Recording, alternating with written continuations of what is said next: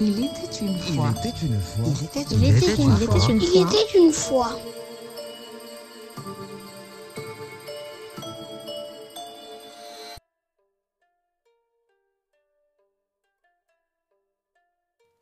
Jason n'était encore qu'un bébé lorsque son oncle, Pélias, ravit le royaume de son père.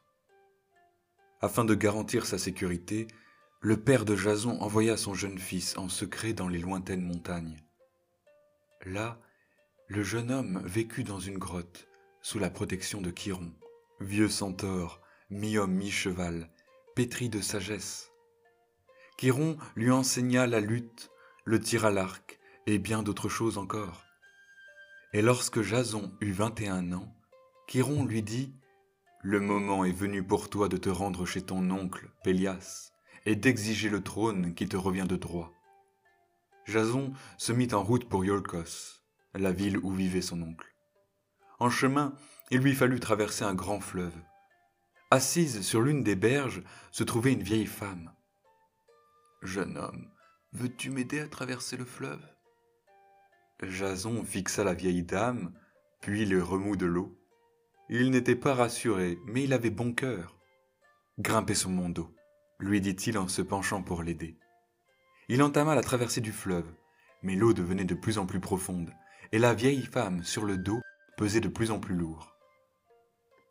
Parvenant tout juste à garder la tête hors de l'eau, Jason poursuivit sa traversée, mais perdit une sandale dans la vase. Haletant, épuisé, il parvint enfin sur l'autre berge et reposa la vieille femme en douceur.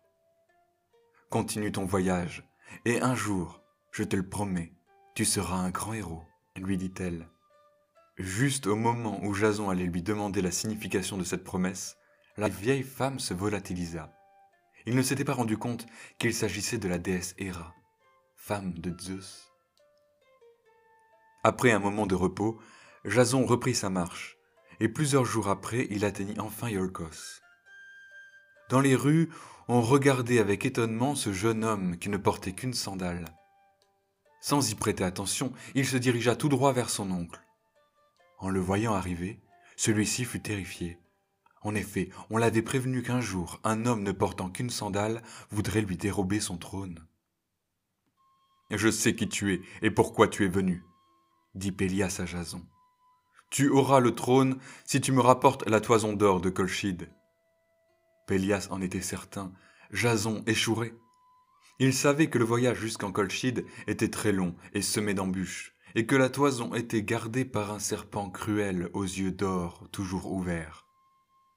Jason, qui ne ressentait aucune crainte, accepta immédiatement et se mit en route. Il se rendit au bord de la mer et demanda à Argus de lui construire un navire spécial. Lorsqu'il fut terminé, Jason le baptisa Argo en l'honneur de son constructeur. Oh, c'était un beau navire, rapide, aux formes élancées, doté de rames, d'un mât solide et d'une voile immense. Jason était occupé à le contempler lorsque soudain la déesse Athéna apparut devant lui. Elle lui tendit une branche de chêne. Cette branche protégera ton navire.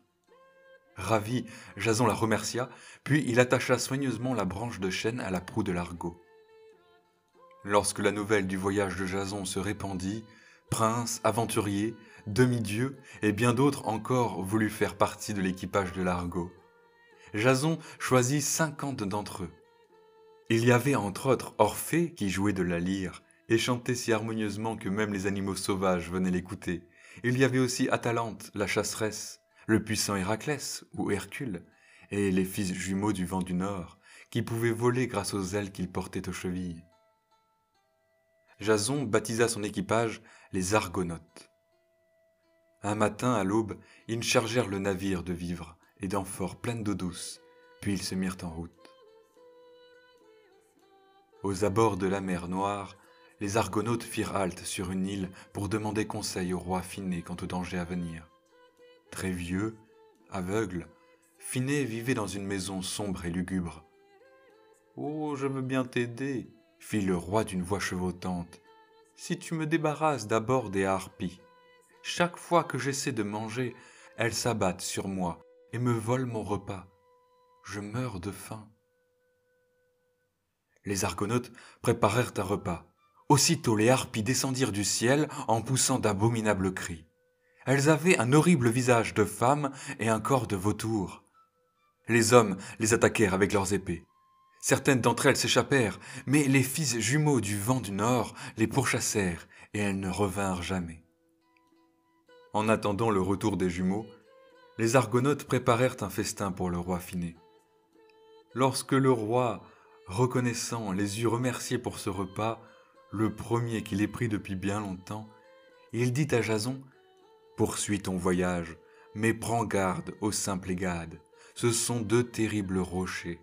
Lorsqu'un navire passe au milieu, ils se rejoignent et l'écrasent.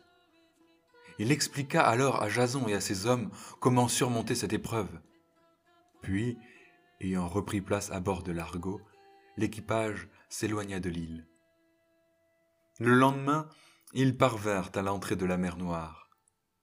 Droit devant se trouvaient d'imposantes falaises, de chaque côté d'un détroit serré. C'étaient les deux fameux rochers. Jason lâcha une colombe qu'il avait amenée avec lui. Elle passa entre les deux rochers qui se refermèrent aussitôt, et la colombe y perdit quelques plumes. Lorsque les rochers se séparèrent de nouveau, Jason hurla Ramez Ramez de toutes vos forces et l'équipage rassembla toute l'énergie dont il était capable. Au moment où l'argot passait entre les deux rochers, ces derniers se mirent à se rapprocher de plus en plus vite. Mais la déesse Athéna, consciente du danger, déclencha une vague énorme qui propulsa le navire vers l'avant. Les rochers se heurtèrent avec fracas une seconde après que l'argot eut franchi le détroit.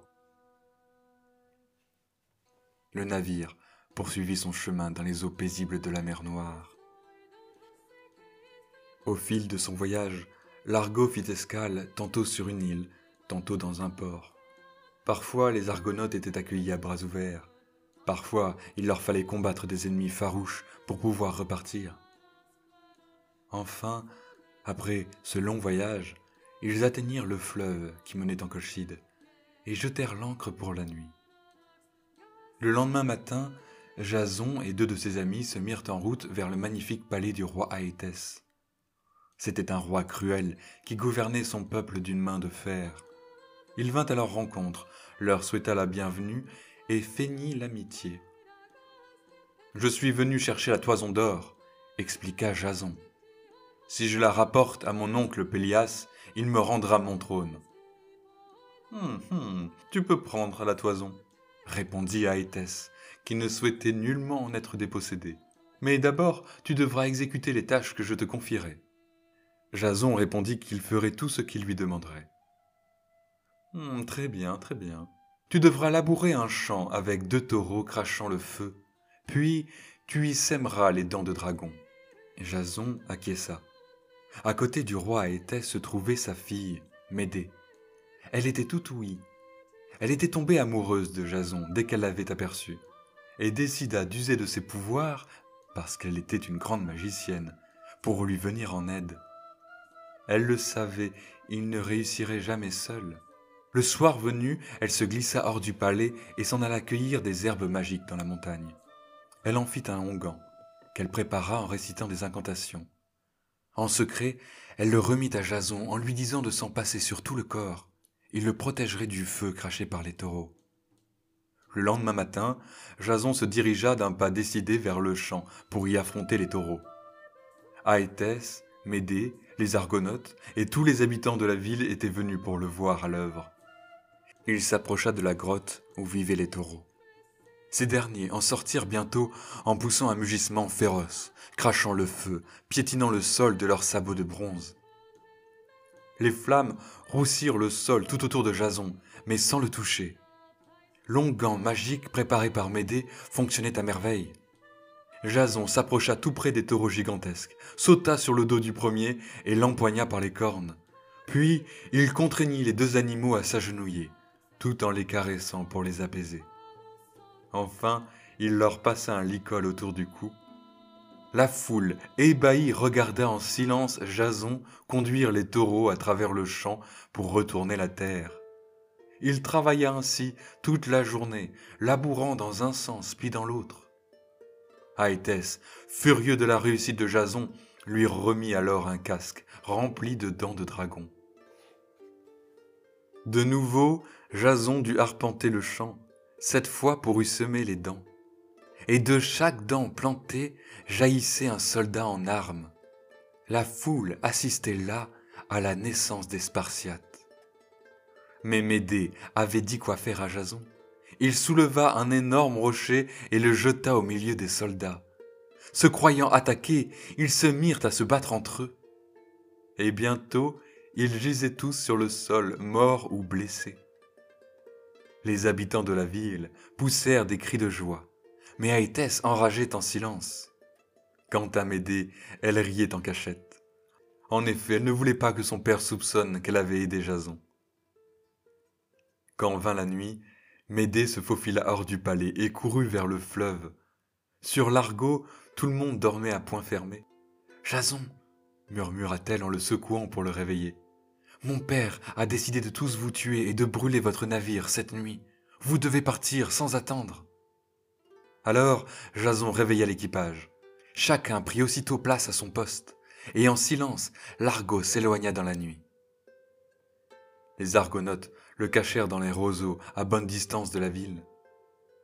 Suis-moi, dit Médée à Jason avant de l'entraîner à travers une forêt ténébreuse jusqu'à un chêne géant. La toison d'or était suspendue à une branche, mais tout autour du tronc était enroulé un serpent immense, et ses yeux dorés ne se fermaient jamais. Lorsqu'il aperçut Jason et Médée, il émit un sifflement sinistre et montra ses crochets. Jason alors appela son compagnon Orphée, qui entama une chanson, et les paupières du serpent s'alourdirent, et il s'endormit. Jason escalada l'arbre, s'empara de la toison et regagna le sol, suivi de Médée et d'Orphée. Il traversa de nouveau la forêt en courant et regagna son bateau. J'ai la toison d'or cria Jason à son équipage. Nous devons partir, vite, sans attendre. Alors, Jason, Médée et Orphée montèrent à bord de l'argot, et les rameurs ne ménagèrent pas leurs efforts pour rallier la mer au plus vite. Mais l'un des gardes d'Aétès les aperçut et se hâta d'aller porter la nouvelle à son roi. Furieux que Jason soit en possession de la toison d'or et qu'il ait échappé à son embuscade, Aétès envoya des navires, les navires les plus rapides, à la poursuite de l'argot. Nous devons le rattraper et récupérer la toison d'or, ordonna-t-il. Et les navires du roi pourchassèrent l'argot et le rattrapèrent en très peu de temps. Les argonautes durent livrer bien des batailles avant de pouvoir échapper aux soldats d'Aétès et de regagner Iolcos. Mais Jason réussit à apporter la toison d'or à Pélias et exigea le trône en retour. Abasourdi et fort mécontent de constater que Jason était rentré sain et sauf, Pélias ne put cependant qu'accéder à sa requête. Oh, pendant de nombreuses années, Jason et Médée vécurent heureux. Elle hérita du trône de Corinthe, et Jason en devint du même coup le roi. Il régna sur ces deux royaumes avec sagesse.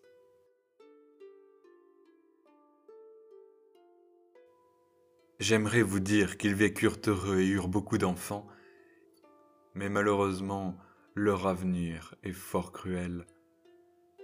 Oh, je ne vous raconterai pas cette histoire aujourd'hui. Viendra un jour peut-être. En attendant, je vous souhaite de belles journées. À bientôt sur Il était une fois.